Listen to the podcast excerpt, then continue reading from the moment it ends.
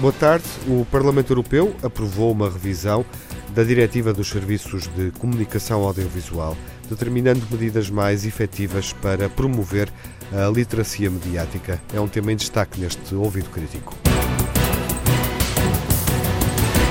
Esta revisão da Diretiva de 2010, já com oito anos, é analisada por Manuel Pinto, da Universidade do Minho. Boa tarde, Manuel. Viva. Muito boa tarde. Há aqui novas preocupações que levaram, no fundo, o Parlamento Europeu a fazer esta revisão. Preocupações recentes, digamos assim. Quais são? Bom, esta diretiva tem já uma longa história um, e é, sobretudo, movimentada pelos desenvolvimentos tecnológicos, pelas plataformas digitais que, de alguma forma, vieram introduzir no campo do audiovisual um quadro uh, bastante novo. Mas, uh, digamos assim, o nosso olhar sobre essa diretiva que foi aprovada no Parlamento Europeu agora no dia 2 de outubro uh, é, sobretudo, o olhar da atenção que a diretiva dá à educação para os média ou à literacia mediática.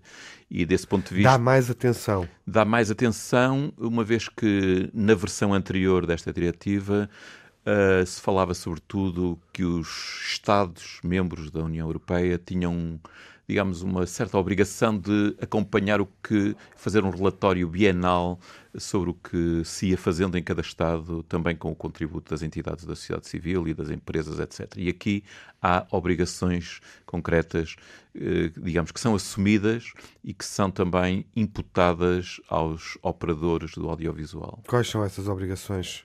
Bom, uma delas é promover uh, e apoiar iniciativas nesta área também, ou seja, uh, não apenas os tradicionais operadores de televisão, por exemplo, mas também uh, o, as plataformas de vídeo, uhum. as redes sociais uh, e os fornecedores de serviços das tecnológicas em geral passam a, a, poder e a dever, porque a diretiva, ao contrário de uma recomendação, tem uma força legal para os Estados que a subscrevem, não é? E, portanto, a partir do momento em que ela entra em vigor, o que ainda não aconteceu, portanto, agora está, está-se nessa fase precisamente de, de, de ratificação, uh, pelos, por cada um dos Estados-membros, mas, uh, digamos, os vários parceiros ficam com responsabilidades mais clarificadas. Uhum.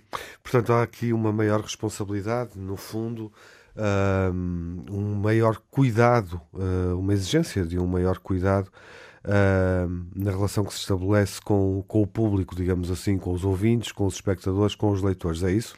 É isso.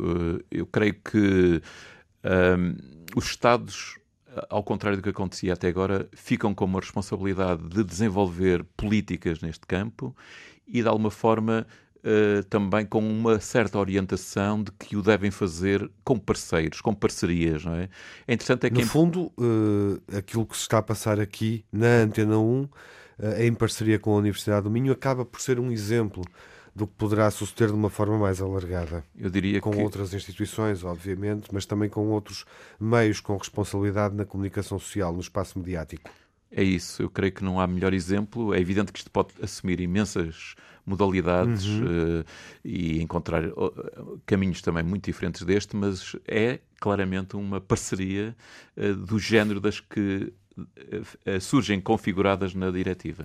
Podemos dizer que há aqui uma evolução na forma como uh, as instituições europeias, o Parlamento Europeu, observam esta realidade nestes oito anos e uma evolução no sentido uh, de também exigir uma maior atenção ao que se passa nas plataformas de streaming, como o Netflix, e nos canais que estão online, como o YouTube, por exemplo? Sim, uh, eu diria que há dois ou três eixos uhum. em torno dos quais há uma mudança. A primeira é que nós deixamos uma perspectiva meramente protetora de, de sinalizar os riscos uhum. uh, destas novas plataformas, porque é muitas vezes o discurso que a gente começa a ouvir, não é?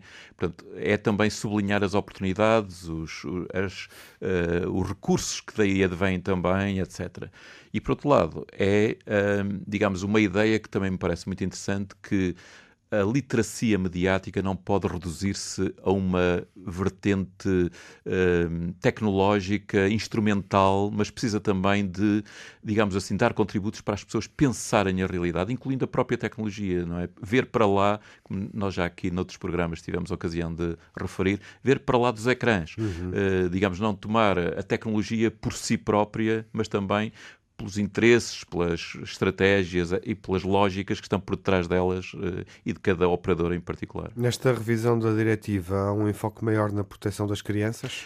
Há menos. Eh, é evidente que essa dimensão continua, mas eh, sublinha-se também uma dimensão que nós podemos chamar capacitadora eh, das pessoas. Ou seja, em vez de dar o peixe, ensinar a pescar, em vez de acender, mal dizer a escuridão, se quiséssemos falar assim, é um provérbio oriental acender uma vela, acender uma luz, não é? Portanto, e essa luz é justamente desenvolver competências críticas, eh, desenvolver capacidades de juízo e de compreensão Uh, mais clarividente sobre os problemas e, e, aqui faz é muito interessante ver que nós encontramos nas políticas da Comissão Europeia e, e da União Europeia em geral uma articulação entre por um lado esta linha uh, do audiovisual e, por outro lado, aquilo que eh, tem vindo a ser feito desde o final de 2017 e que tem tido alguns resultados já durante 2018, que é cruzar com uh, as, o combate à desinformação e às fake news. É? E aí nós vemos claramente também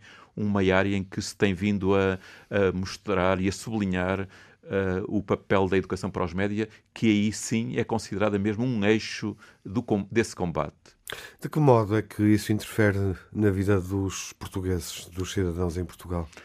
Bom, primeiro vem obrigar o Estado português a assumir um papel mais claro e mais definido, uh, tirando partido de coisas que já existem, mas eventualmente dando-lhe um outro horizonte, porque até agora, tanto quanto eu conhecia, não havia claramente uma uh, atribuição de responsabilidades aos Estados-membros, isso aparece claramente definido na diretiva. Por outro lado, é esta linha uh, que é uma, um modo de fazer política que é menos top-down, menos de cima para baixo e mais, digamos assim, pondo os vários atores a sentar-se à mesa e a verem o que é que podem fazer, uhum. incluindo aqui uh, os novos operadores do, do, audiovisual, que me parece muito importante. Maior responsabilidade, mais cidadania. Manuel, obrigado, obrigado uh, pela presença nesta edição do Ouvido Crítico, refletindo sobre esta diretiva de 2010, eh, que foi revista pelo Parlamento Europeu já neste outono. Estas questões podem ser aprofundadas no 5 Congresso Literacia Média e Cidadania. Já a data e local vai realizar-se no primeiro fim de semana de maio, dias 13 e 4 de maio, na Universidade de Aveiro. Tema: Tecnologia, Desinformação e Ética. Todos os interessados podem submeter comunicações em lmc.pt. lmc.pt as comunicações devem ser submetidas até ao próximo dia 15 de janeiro.